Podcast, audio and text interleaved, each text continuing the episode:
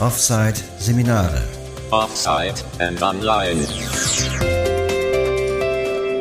Hallo und herzlich willkommen. Hier ist wieder Elisabeth und es geht weiter im Thema Microsoft Word.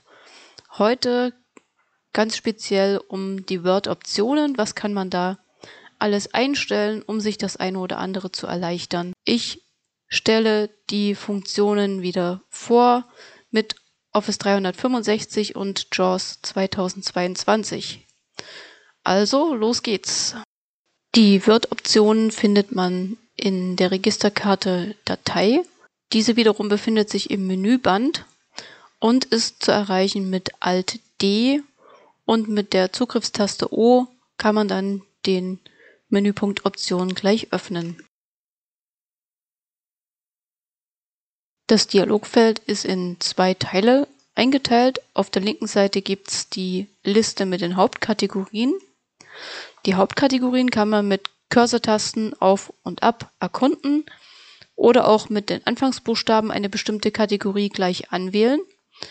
Und in dem Moment, wo man eine Kategorie ausgewählt hat, wird in der rechten Fensterhälfte oder im rechten Fensterteil werden gleich die entsprechenden Einstellungsmöglichkeiten angezeigt.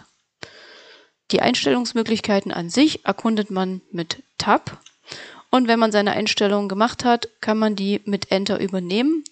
Allerdings geht das nicht auf jedem Element. Manchmal ähm, bleibt man dann auf diesem Element stehen und klappt die Liste beispielsweise immer nur auf und zu. Wenn man da ganz sicher gehen möchte, geht man mit der Tab-Taste bis weiter bis auf OK. Das kann relativ weit sein, ist aber der sicherste Weg. Und aktiviert dann den OK-Schalter mit Enter und damit sind die Einstellungen im Kasten. Das Ganze werde ich jetzt anhand eines Beispiels mal demonstrieren. Und was man noch so einstellen kann, was ich denke, dass es hilfreich sein könnte, das werde ich dann noch auflisten. Ich starte also zuerst mal Word über das Startmenü. Feld suchen Eingabefeld. W O R D Eingabe. Öffnen Microsoft Word. Öffnen Word. Listenfeld Word. Neulistenfeld. Leeres Dokument. 1 von 7. Zu einem Eintrag gelangen Sie mit den Pfeiltasten. Alt, gefolgt von D, R, Y2.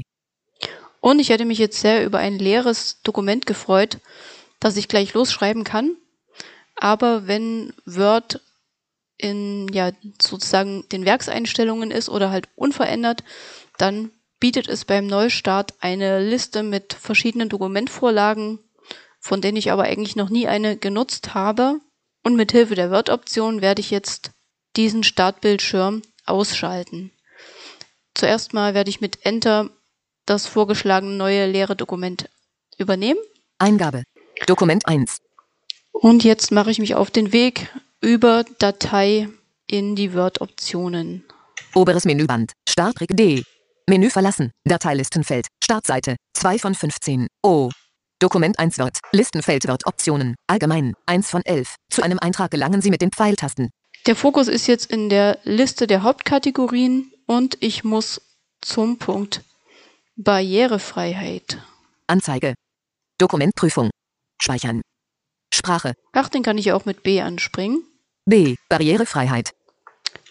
Und jetzt suche ich mir mit Tab das Kontrollfeld für den Startbildschirm. Barrierefreiheit. Ihr Dokument für andere Barrieren. Feedback-Optionen. Feedback, Feedback mit Animation bereitstellen. Optionen für die Anwendungsanzeige. Tastenkombinationen in Quick-Infos. Startbildschirm beim Start dieser Anwendung anzeigen. Kontrollfeld aktiviert. Sie heben die Markierung mit der Leertaste auf. Alt plus G.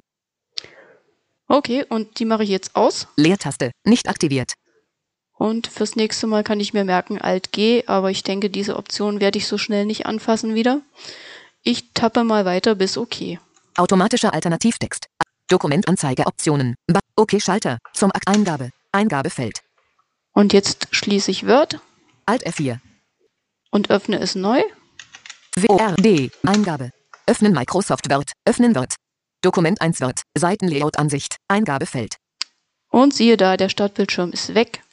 Ich habe gleich ein leeres Dokument vor der Nase und kann losschreiben. Die Option mit dem Startbildschirm, die lässt sich auch in den anderen Office-Anwendungen einstellen, also beispielsweise in Excel oder auch in PowerPoint. Wie schon angekündigt, kommen jetzt noch die anderen Word-Optionen und die habe ich jetzt aufgeteilt nach den Kategorien. Man kann also, wenn man das mitverfolgen möchte, die Hauptkategorien der Reihe nach durchgehen und mit mir gemeinsam die Optionen anschauen und gegebenenfalls verändern. Als erstes kommt eine Option aus der Hauptkategorie Allgemein, nämlich das Office Design. Hier kann man zum Beispiel einstellen, dass der Hintergrund schwarz ist und was Text ist, ist dann weiß. Man könnte auch grau einstellen oder weiß. Und diese Einstellung, wenn man die einmal verändert, die heißt ja Office Design. Das heißt, die wirkt sich nicht nur auf Word aus, sondern auch auf die anderen Office-Anwendungen. In der Hauptkategorie Anzeige gibt es beispielsweise Formatierungszeichen für Tab-Stops anzeigen. Wenn man das aktiviert, dann kann man auf der Breitzeile durch ja, Zeichen, die da zusätzlich angezeigt werden, kann man gut erkennen, wo Tab-Stops gesetzt wurden. Auf dem Bildschirm sehen die ja ein bisschen aus wie kleine Popel, würde ich sagen. Die nächste Hauptkategorie ist die Dokumentprüfung. Dort gibt es Einstellungsmöglichkeiten für die Autokorrektur. Beispielsweise kann man hier abschalten, dass ein Satz oder auch ein Absatz immer mit einem Großbuchstaben beginnt. Diese Korrektur ja, passiert ja meistens heimlich still und leise und man kriegt sie vielleicht gar nicht unbedingt mit. Manchmal ist sie praktisch, wenn man jetzt die Großschreibung am Satzanfang vergessen hat. Aber manchmal möchte man das ja auch nicht und da kann man das hier ausschalten. Und die zweite Sache, die es hier noch gibt, ist Rechtschreibung während der Eingabe überprüfen. Das kann man ausmachen, wenn, ja, wenn man einen Text hat, der viele Wörter hat, die dem Wörterbuch unbekannt sind. Oder auch wenn, ja, der Lehrer zum Beispiel sagt, jetzt benutzen wir bitte keine Rechtschreibprüfung, dann kann man das hier ausschalten. Und natürlich auch wieder einschalten. Die Kategorie 4, hier geht es ums Speichern.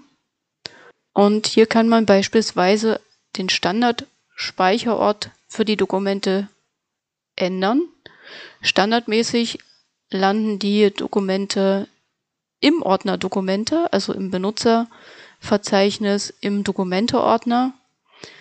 Wenn man aber zum Beispiel immer im Ordner Hausaufgaben seine Dokumente abspeichern möchte, muss man den ja dann beim Speichervorgang erst aussuchen. Und um das zu sparen, könnte man auch gleich sagen, dass die Dokumente im Dokumente-Ordner, im Unterordner Hausaufgaben landen sollen. Das muss man sich gut überlegen, welchen Ordner man dann haben möchte, weil wenn man dann doch häufiger einen anderen Speicherort nutzt, dann sollte man das ja entsprechend anpassen. Kann ja sein, man hat mal nicht mehr so viele Hausaufgaben. Möglicherweise, weil man ähm, am Bewerbungsschreiben ist. Und dann macht es ja Sinn, diesen Standardspeicherort auf den Bewerbungsordner zu ändern. Außerdem gibt es in der Kategorie Speichern noch ein Kontrollfeld, das heißt Backstage beim Öffnen oder Speichern nicht anzeigen. Wenn man das aktiviert, wird sozusagen die Backstage-Ansicht ausgeschaltet. Da muss man zweimal drüber nachdenken über diese Einstellung. Aber was sie macht, ist eigentlich, ja, finde ich, was ganz Gutes. Nämlich, wenn man mit Steuerung O öffnen möchte oder mit Steuerung S speichern möchte, dann erscheint ein gut zugängliches Dialogfeld, wo ich Dokumentname, Dokumenttyp und Speicherort festlegen kann, während in der Backstage-Ansicht solche Sachen wie zuletzt verwendete Dokumente und der OneDrive-Speicher und so weiter verfügbar sind. Die Backstage-Ansicht halte ich aber für nicht so gut navigierbar und nutzbar. Ähm, wer immer mit dem her althergebrachten Speicherdialog gearbeitet hat, der kann den sich so wieder zurückholen. Ich überspringe jetzt mal zwei Kategorien und komme zur Kategorie 8, die da heißt erweitert. Hier gibt es ein Kontrollfeld für die Schaltfläche für Einfügeoptionen. Die Einfügeoptionsschaltfläche kann man hier ausschalten. Der Nachteil dieser Schaltfläche ist, dass sie, wenn man kopiert, ausschneidet oder einfügt, sich immer dazwischen mogelt und demjenigen, der nicht die Tastatur benutzt, ähm, Hilfestellung geben möchte für ja, das Einfügen in verschiedenen Formaten. Ja, was wir aber ja meistens mit Tastaturbefehlen machen. Wenn diese Schaltfläche auftaucht, dann gibt der Screenreader eine Meldung darüber und auch auf der Breitzeile wird angezeigt, dass da eine Schaltfläche ist. Es kann auch sein, dass ein Stückchen Text auf der Breitzeile fehlt, an der Stelle, wo die Schaltfläche sich eben drüber gelegt hat. Und ja, wer sich an dieser Schaltfläche stört, kann sie da unter erweitert ausschalten. Die neunte und letzte Kategorie, die ich besprechen möchte, heißt Symbolized für den Schnellzugriff.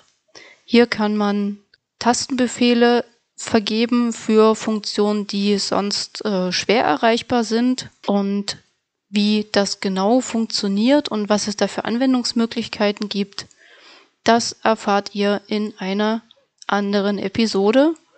Für heute verabschiede ich mich und ich sage bis bald.